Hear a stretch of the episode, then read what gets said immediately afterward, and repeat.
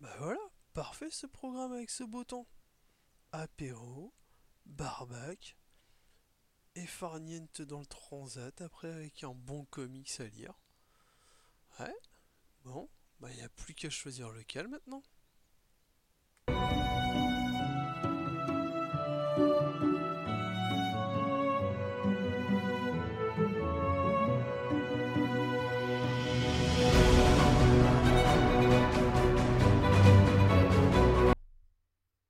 Salut tous, c'est Ch'ti. Aujourd'hui, mon conseil de lecture comics, ce sera Kiro de Rémi Guérin et Bruno Waro, édité chez Ankama. Et derrière la magnifique édition, comme c'est si bien le faire Ankama, se cache une tout aussi jolie histoire. On y suit le professeur Charles et son assistante Lise, chasseurs de Kiro, appelés à l'aide dans la ville de Bois-sur-Mer, suite à d'étranges disparitions. Euh, attendez, chasseurs de Kiro quoi? Les Kiro, des âmes des défunts qui n'ont pu franchir le portail de renaissance et qui se matérialisent alors sous formes diverses, appelé Kiro. Une légende pour certains, mais une réalité pour ceux que l'on nomme parfois les passeurs d'âmes ou chasseurs de Kiro. Et si l'on comprend rapidement que les disparitions sont liées à un Kiro, le récit nous porte dans la résolution de l'enquête via les personnages, au fil d'une découverte d'un univers plutôt bien construit et assez riche derrière une trame plutôt simple. Mais le grand voyage, il est avant tout visuel. Comment ne pas voir, pour le vieux que je suis, dans les planches de Bruno Waro, comme un hommage au dessin animé Charles Holmes qui a bercé mon enfance. Ce dessin animé italo-japonais portait notamment la patte d'un certain Hayao Miyazaki. Vous voyez ce que je veux dire? Et c'est toute cette fraîcheur qu'on va retrouver dans les dessins de ce comics, avec l'utilisation d'animaux anthropomorphiques en guise de personnages, et surtout des couleurs typiques de ces dessins animés des années 80 et des paysages magnifiques. Bref, Kiro est une véritable petite évasion que je vous conseille. Par un scénario sans prise de tête et des dessins fabuleux, il parvient à nous transporter dans son univers de la première à la dernière page. Bonne lecture à vous et à bientôt.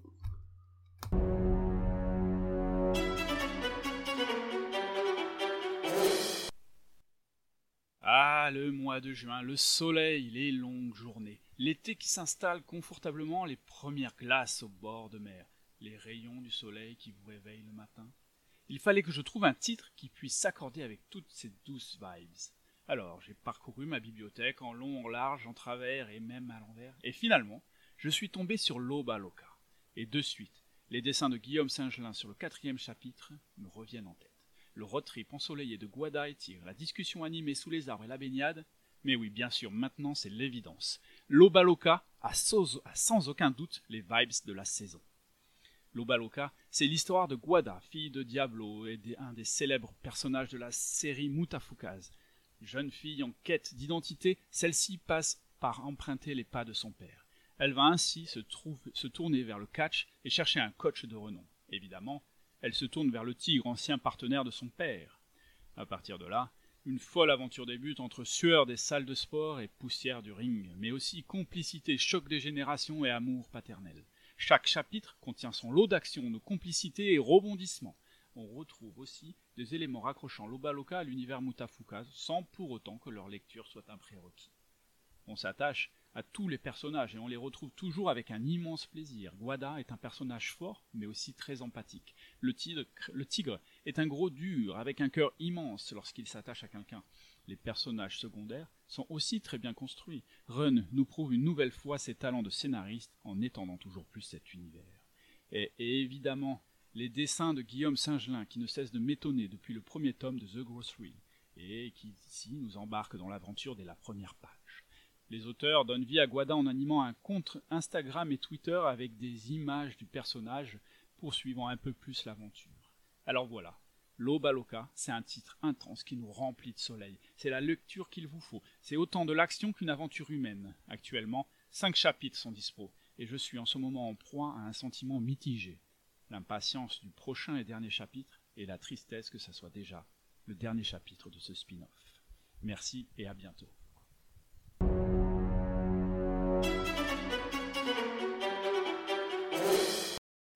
Bonjour à tous et à toutes, ici Dr Comics et pour mon premier conseil lecture, j'ai choisi de vous parler de la série Al Jordan Green Lantern dont le tome 2 vient de sortir chez Urban Comics.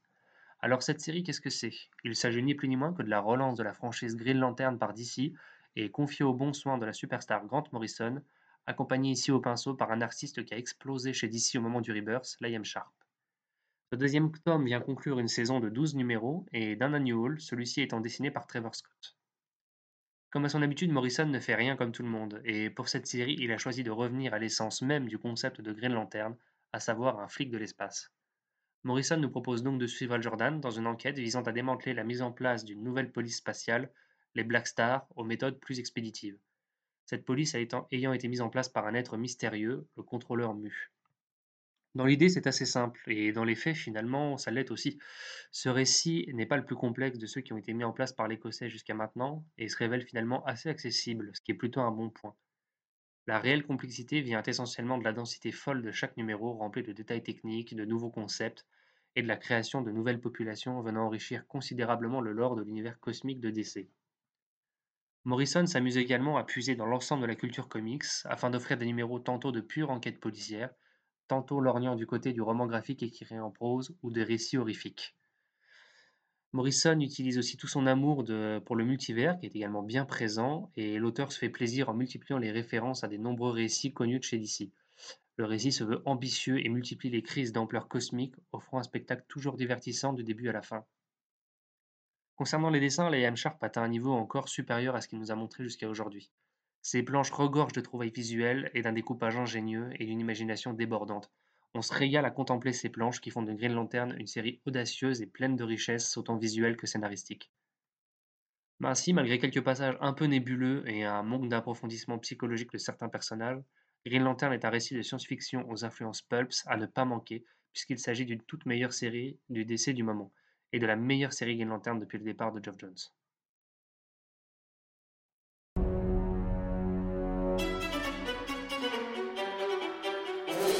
Salut, c'est Comics Grincheux, et pour mon conseil lecture comics, aujourd'hui je vous parle de Arline, un comics de Stepan Sedjic qui vient de sortir chez Urban Comics et qui, comme son nom l'indique, va explorer la transformation de Arline Quinzel en Harley Quinn. Comme pour le récit Harley Quinn Breaking Glass qui est sorti chez Urban Link il y a quelques semaines, le récit ambitionne de raconter différemment qui est Arline, ici en explorant sa psyché. Si vous ne connaissez pas Stepan Sedjic, il a été remarqué pour sa série érotique Sunstone, qui brillait déjà par la psychologie de ses personnages féminins, sa capacité à sonder les failles de l'être humain sont sans pareil et on retrouve cela dans Arline avec une emphase particulière sur l'influence toxique du Joker. Et la capacité qu'il a à retranscrire des dialogues réels, vrais, et qui nous font ressentir au plus profondément qui est l'individu, est sans pareil et nous attache profondément à cette nouvelle variation de Arline Quinzel. Elle y est donc attachante comme elle l'a rarement été, et on plonge dans les tréfonds de sa psyché pour y découvrir une personne profondément humaine et donc forcément faillible. Les dessins de Stepan Sejic permettent vraiment d'accrocher au fond. Comme toujours chez lui, l'emphase est mise sur les mimiques faciales et sur la gestuelle des individus qui est parfaitement reproduite et qui nous permet donc de nous immerger totalement dans ce récit. Arline, c'est donc un indispensable pour les personnes qui aiment les récits psychologiques et dans lesquels on s'attache véritablement au personnage. Et ce, même si le personnage ne vous plaît plus, et je rajouterais même surtout si le personnage ne vous plaît plus. Allez, à plus sur lescomics.fr.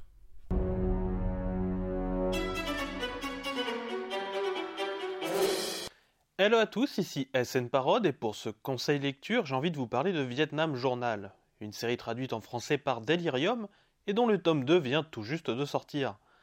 Vietnam Journal, c'est une série de Don Lomax, un scénariste et dessinateur qui a débuté dans les pages d'Heavy Metal en 1979. En 1987, l'auteur commence à écrire Vietnam Journal donc, une série en noir et blanc liée au quotidien de Scott Nightheimer, un reporter qui suit le quotidien des opérations et qui est intégré à une unité de combat. La série sert à Don Lomax de parler de ce qu'il a vécu au Vietnam, où il a été mobilisé. On y suit plusieurs histoires qui retranscrivent assez bien les différentes tâches et opérations vécues par les soldats. Le fait de choisir un protagoniste reporter permet d'avoir un personnage qui a une certaine objectivité et de dénoncer les exactions, horreurs et drames des deux camps, ce qui renforce le drame de cette guerre.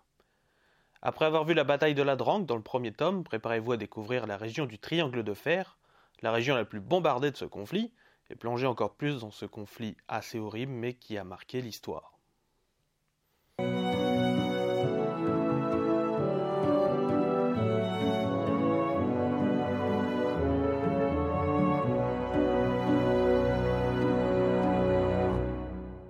Merci pour votre écoute. On se retrouve le mois prochain pour de nouveaux conseils lecture comics sur lescomics.fr. En attendant, buvez bien et prenez soin de vous. Ciao